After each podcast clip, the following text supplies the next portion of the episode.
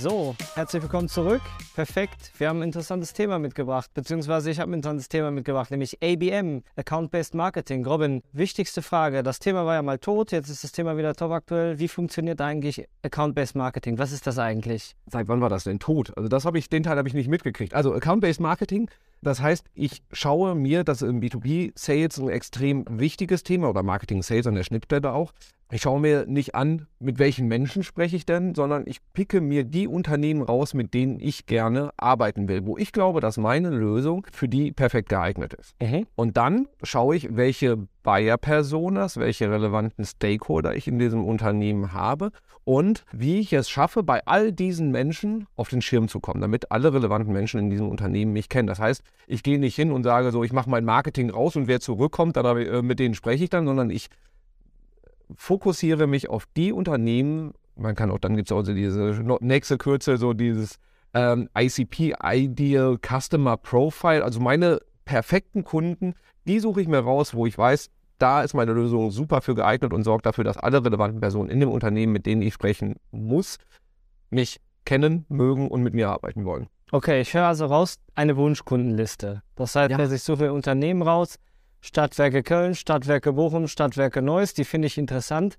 Was ist der nächste Schritt? Jetzt habe ich drei Wunschkunden in meinem, in meinem Account-Based Marketing denken die sollen mein Produkt kaufen oder für die ist mein Produkt interessant. Was sind praktikable nächste Schritte? Wie mache ich mein Produkt in diesem Buying Center oder bei diesen Personen, die du gerade genannt hast? Wie mache ich das bekannt? Ja, ich meine, du hast jetzt deine Zielkundenliste mit drei, die ist ein bisschen überschaubar, sollte ein bisschen größer sein. Aber wenn du zum Beispiel sagst, Stadtwerke sind für uns alle relevant, dann generiere ich mir erstmal eine Liste mit allen Stadtwerken. Mhm. So, dann gucke ich mir das typische Profil eines Stadtwerks an. Also das heißt, wie ist der Entscheidungsprozess in so einem Stadtwerk? So, ja. Ähm, das wird dir je nach Größe wahrscheinlich auch unterschiedlich unterschiedlich sein. Also muss ich mit, dem, äh, mit der Geschäftsführung sprechen, muss ich mit irgendeinem Bereichsleitung sprechen. Dann gucke ich mir noch an, welche Rolle vielleicht Fachabteilungen dann spielen in dem Unternehmen. Also je nachdem, was für eine Dienstleistung, ein Tool, Service, wie auch immer ich verkaufen möchte. Ja. Also das heißt, ich äh, schaue mir halt eben das, das, die Art des Unternehmens an und welche Entscheidungsträger habe ich in dem Unternehmen. Das sind die beiden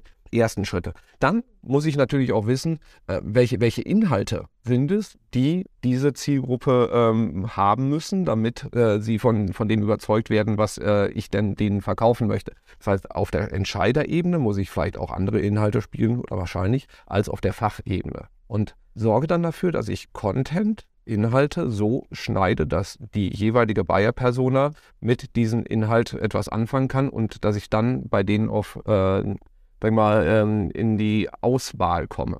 Da, bin ich, da sind wir wieder bei unserem Lieblingsthema oder bei meinem Lieblingsthema, Content Marketing. Wie gelangen die, die Content Marketing Pieces oder diese individuellen Inhalte dann an die Zielgruppenpersonen? Über welche Kanäle, über welche Wege? Im, im B2B-Bereich ist ganz oft LinkedIn natürlich so die erste Anlaufstelle. Das heißt, da kann ich halt eben dann auch mir das Buying Center rauspicken, das Unternehmen rauspicken kann oder meine Zielkundenliste da dann halt eben auch bei LinkedIn aktivieren, den LinkedIn Sales Navigator zum Beispiel auch dafür nutzen, damit ich dann genau diese Unternehmen gezielt mit Ads anspreche. Das ist der einfachste, aber auch nicht ein ganz günstiger Weg. Okay, das heißt also die Wunschkundenliste, bleiben wir mal dabei, also die Unternehmen, die du ansprechen willst, in eine Targeting-Liste reinladen bei LinkedIn und dann bekommen diese Unternehmen und eben auch die entsprechenden Buyer-Personas bekommen dann, Buyer-Persona bekommen dann dann Werbung ausgespielt und im Zuge dessen hofft man dann, dass dann geklickt wird, engaged wird und sozusagen dann im Funnel einen Schritt weiter landet, ja?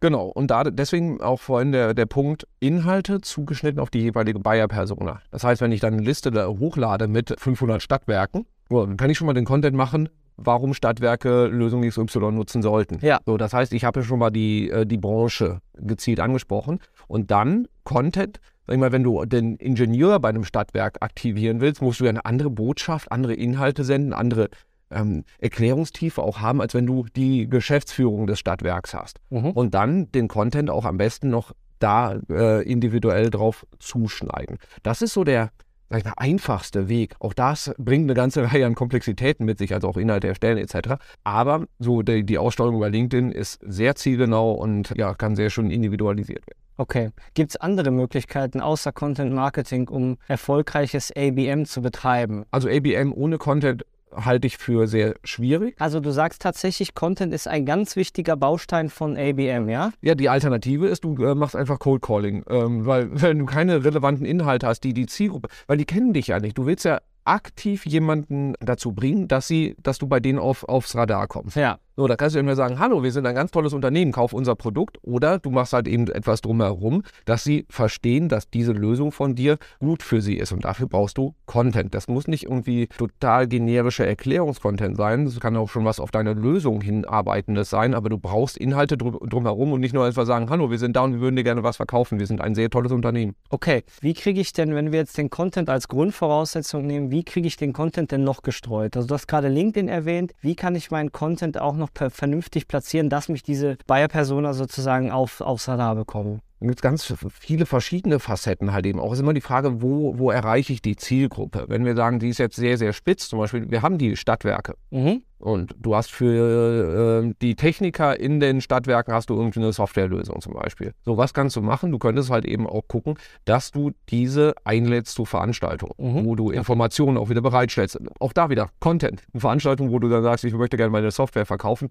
Schwierig. Ähm, das heißt, du könntest Veranstaltungen machen. Da kannst du halt eben dann Telefonakquise machen, um die Leute zu einer Veranstaltung zu kriegen, zu einem Webinar einladen. Mhm. Das, das sind zum Beispiel Punkte. Du kannst Printwerbung rausschicken, also du kannst Mailings rausschicken, damit du bei der Zielgruppe auf den Schreibtisch kommst. So, das, das sind äh, Möglichkeiten. Du kannst Fachveranstaltungen nutzen, aber natürlich, es ist eine Herausforderung, weil du eine sehr, sehr spitze äh, Zielgruppe hast und deswegen also im B2B-Bereich LinkedIn äh, wunderbare Möglichkeit, eins zu eins Ansprache, also dass du wirklich raustelefonierst, Mailings rausschickst Gigs oder Veranstaltungen machst. Das sind so die, die ähm, einfachsten Wege. Fallen dir noch andere ein? Ich hätte jetzt einen direkten Rückfrage an. Ja. Gibt es Tools, mit denen man sich das ABM-Marketing oder Count-Pest-Marketing vereinfachen kann oder indem man es ein bisschen steuern kann, kontrollieren kann? Also wie arbeitet ihr da? Weil mhm. es ist ja, wenn du verschiedene Kanäle einsetzt, wenn du verschiedene Medien aktivierst, musst du sie ja irgendwie, irgendwie zusammenführen. Macht ihr das im CM? Macht ihr das mit, einem, mit einer Software? Wie macht ihr das? Ja, beides. Also ähm, CRM sollte die Basis sein. Also du solltest äh, aus deinem CRM kannst du ja Informationen auch generieren. Zum Beispiel, was ist dein ideales Kundenprofil? Dieses Ideal Customer Profile. Also das sind die Kunden, mit denen wir große Freude haben, wo wir gerne mehr von hätten. Also welche Kriterien haben die? Ja. Kannst du ja über CRM ganz gut filtern.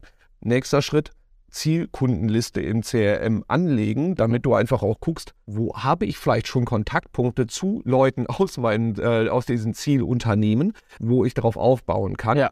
Also das heißt, CRM-Arbeit super wichtig. LinkedIn Sales Navigator, um halt auch die A, die Unternehmen zu identifizieren, ähm, mit denen du dann sprechen willst, weil mein Stadtwerke ist jetzt zwar ein relativ simples Beispiel, da kann man äh, die Liste sehr leicht erstellen, aber wenn es dann andere Sachen sind, sagen wir, du Zielgruppe, dein Lieblingsbeispiel Maschinenbauer, ist dann schon wieder ein bisschen schwieriger. So. Ja. Das heißt, der LinkedIn Sales Navigator, äh, auch alle möglichen Branchendaten. Ansonsten gibt es ja auch ganz viele ähm, Branchendaten, die du dir ziehen kannst. Oder äh, du gehst in ein Ausstellerverzeichnis von einer Messe und guckst dir an, wer, wer da so ist, wenn, wenn das irgendwie dein Zielpublikum ist. Also ähm, solche Tools. Plus, was wir auch einsetzen, das würde dich sehr freuen zu hören, ist äh, sowas wie Sales Viewer, also euer Tool, dass wir einfach schauen, wer von meiner Target Audience oder von meinen Zielkunden hat sich vielleicht schon auf meiner Seite bewegt, ohne dass wir eigentlich einen 1 zu 1 Kontakt hatten, aber dass ich das Unternehmen bei mir identifiziere, weil dann habe ich auch, dann weiß ich schon, dass die sich auf meiner Seite tummeln. Ob sie die richtige Buyer-Person ist, weiß ich zwar nicht, aber ich habe schon mal einen guten Ansatzpunkt, in das Unternehmen reinzugehen.